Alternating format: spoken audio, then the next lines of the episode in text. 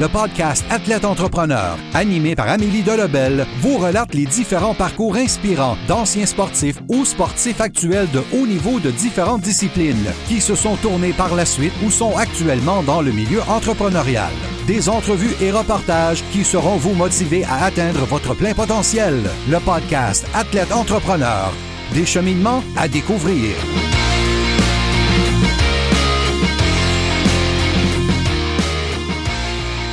Bonjour à tous, ici votre hôtesse Amélie Delebel et je suis très heureuse de vous accueillir sur mon podcast Athlète Entrepreneur pour cet épisode 070 sur Inspirer la relève avec l'Académie de tennis Alexandra Wozniak. Athlète Entrepreneur est un podcast qui a pour but de motiver les athlètes ou anciens athlètes qui souhaitent se lancer en affaires. Avant de vous parler de mon invité du jour, je vous invite à rejoindre le seul groupe Facebook d'athlètes entrepreneurs de la francophonie. Pour ce faire, simplement aller au avidelabel.com baroblique groupe et répondre à trois petites questions. Au plaisir de vous accueillir. Dans cet épisode, j'ai le plaisir de discuter avec l'ancienne joueuse de tennis professionnelle Alexandra Wozniak. La Québécoise a évolué au sein de la WTA de 2005 à 2018, ayant pris sa retraite en décembre 2018 à l'âge de 31 ans. Depuis ce temps, elle a obtenu son niveau 3 de l'Association canadienne des entraîneurs, suivant ainsi les traces de son père. Il y a peu, elle a lancé officiellement son nouveau projet, soit l'Académie de tennis Alexandra Wozniak. Sans plus attendre, je vous laisse à cette entrevue. Bonne écoute! Alors, je suis actuellement avec mon invité du jour, Alexandra Wozniak. Salut Alexandra, comment ça va? Ça va bien, toi? Ça va très bien, merci beaucoup. Alors, euh, tout d'abord, première question, est-ce que tu pourrais nous expliquer euh, pourquoi tu as commencé à jouer au tennis et quel a été en fait ton parcours dans cette discipline, les différentes étapes jusqu'au euh, circuit professionnel? J'ai commencé à jouer au tennis à l'âge de trois ans. C'est ma grande sœur qui m'a inspirée à jouer. Elle était championne canadienne et puis elle a eu un scholarship pour aller à l'université américaine.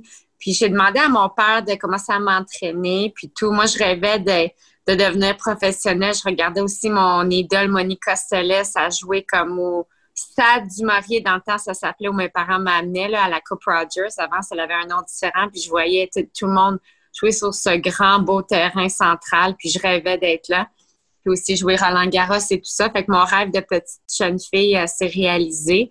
Puis ensuite, j'ai joué des tournois ETF à travers le monde où tu mesures contre les meilleurs joueurs du monde. Puis après, comme les Sasarenka, Wozniacki, Radwanska, on a fait notre transition presque en même temps chez les professionnels. Et puis, ça a commencé comme ça pour moi, le début euh, de mon rêve. Puis, euh, au cours de ta carrière, c'est quand même étalé sur plusieurs années au niveau professionnel. Quel a été ton plus grand défi? Puis, qu'en as-tu retiré pour la suite de ton parcours?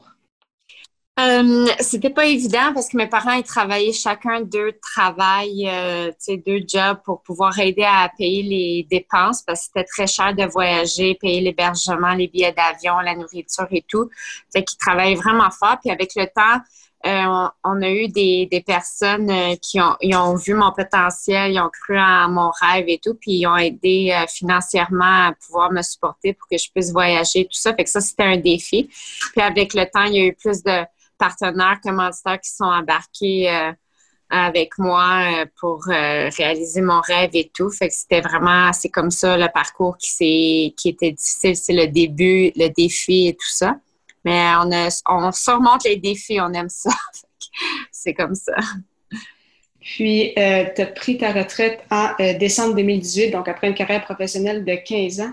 Euh, comment ça s'est passé, ton adaptation au milieu du travail? Parce qu'il y a toujours une période de transition qui peut être parfois très difficile pour, pour certains athlètes que on est habitué à une certaine, euh, certain rythme de vie, puis la façon on passe à quelque chose de totalement nouveau. Est-ce que tu as eu des, outils ou des ressources qui t'ont aidé à passer à travers ce, processus?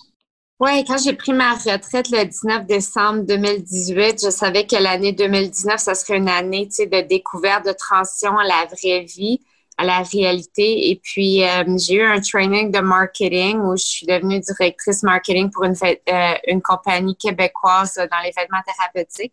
Euh, donc, j'ai découvert des nouveaux talents que je savais pas que j'avais. Euh, fait que je, m'adaptais assez bien. En même temps, j'étais conférencière euh, dans les écoles, aussi dans des entreprises, donner des messages de persévérance et tout, partager mon vécu, mon histoire. également, je faisais ma certification auprès de Tennis Canada à Toronto et à Montréal pour devenir entraîneur, dont j'ai terminé au mois dernier, au mois dernier, au mois de mars dernier. Puis aussi, j'étais consultante de tennis à une jeune championne canadienne de Toronto. Fait que j'ai voyagé quelques tournois avec elle. Fait que j'ai pu un peu me redécouvrir puis apprendre de, tu sais, où est-ce qu'est-ce que j'aimais, qu'est-ce que j'aimais moins. Fait que c'était vraiment une belle année de transition. J'ai vraiment, euh, j'aime ça surmonter des nouveaux défis et tout. Fait que c'était, euh, honnêtement, tu sais, il faut que tu essayes des différentes choses pour voir, euh, voir qu'est-ce que tu aimes, te redécouvrir. Puis c'est ça que j'ai fait. Puis maintenant, c'est ça, je pars mon académie cet automne. Fait que je suis vraiment excitée euh, de partager ma passion de, pour mon sport avec tout le monde. C'est justement, ça m'amenait vers ma prochaine question. Tu as commencé des camps, tu vas lancer ton, euh, académie au mois de, en fait, en automne. Euh, est-ce que ça faisait longtemps que tu pensais à ça? Puis, comment justement tout le processus s'est fait? Parce que ça prend quand même beaucoup de. faut penser à beaucoup de choses avant de lancer un projet comme tel. Donc, comment tout ça s'est déroulé? Ah, exactement. Euh, c'est beaucoup d'organisation et de temps et tout. Euh, J'y ai pensé comme je, je, voulais tout le temps redonner après ma carrière à la communauté, aux gens qui m'ont supporté pendant ma carrière. Puis, avec le vécu, les expertises et tout que j'ai appris sur le circuit professionnel, je voulais vraiment partager avec euh, que ce soit les enfants, les jeunes, les adultes, euh, moi, ma passion, le plaisir pour le sport que j'ai. Donc, j'ai décidé d'ouvrir cette académie-là cet automne à Bedford, à Montérégie, euh, vraiment pour pouvoir, euh, tu sais, juste avoir un mode de vie sain, encourager les jeunes à bouger. Euh, également, il y aura des programmes pour les débutants, des programmes progressifs et de haute performance, comme comme je m'entraînais quand j'étais sur le circuit. Il y aura des entraînements comme ça à faire et tout, à tous les niveaux. Fait que c'est vraiment, c'est comme ça que je veux redonner. Puis c'est une initiative, tu sais, pour tout le monde pourquoi avoir choisi euh, l'emplacement à Bedford. Puis également, ça demande beaucoup sûrement au niveau des, entraîneurs. Je veux dire, est-ce que tu vas être la seule ou vraiment tu es en train de te monter ton, euh, ton équipe? Puis sur quoi tu te bases pour euh, justement choisir les, bonnes personnes? Ouais, j'ai toute une équipe, j'ai plusieurs entraîneurs. Il y en a certains qui étaient top 20 au monde sur le circuit professionnel. Donc, j'ai une très bonne équipe. Genre une équipe comme des pas juste des entraîneurs de tennis, mais aussi des des entraîneurs sportifs mentaux des nutritionnistes, des physiothérapeutes et tout. Fait que ça on va être vraiment bien équipés. Puis euh, également, euh, c'est quelque chose que j'ai tout le temps voulu redonner et tout. Mais c'est beaucoup de, c'est beaucoup de temps et tout pour amener un projet comme ça. Puis aussi, c'était quoi ton autre question dans mon... Euh, ah oui, pourquoi Bedford, c'est ça. Moi, moi, j'ai grandi à Blainville, donc je trouvais qu'avant, c'était plus comme un, la campagne et tout ça, plus dans la nature avant que ça soit aussi développé maintenant à Blainville, comme plus avoir l'air comme c'est une ville. Puis Bedford, ben, c'est une plus petite euh, région, c'est en campagne, dans la nature. Donc, c'était vraiment ça euh, à faire découvrir euh, un autre côté de la région pour les personnes qui vont venir même de l'Europe et les universités et tout ça qui sont en train de s'inscrire pour l'académie. Donc, euh, puis dans quelques mois aussi, je vais déménager là-bas à Bedford. Donc, euh, c'est tout, euh, je pense que ça va être une belle aventure. en effet, puis qu'est-ce que tu vois en fait pour les prochaines années? Tu veux bien évidemment continuer ton, ton académie qui va, qui va progresser, mais également tu avais parlé de, de l'entraînement vraiment personnalisé pour, mettons, des athlètes. Est-ce que ça, c'est quelque chose aussi que tu veux continuer? Donc, quels sont tes, projets. Oui, exactement. C'est sûr que je voyagerai pas de janvier à novembre comme quand j'étais euh, joueuse sur le circuit, mais à temps partiel, faire quelques semaines pour aider, partager, puis aider à mieux performer les, un joueur ou une joueuse. Euh, je serai ouverte à ça sur le circuit professionnel.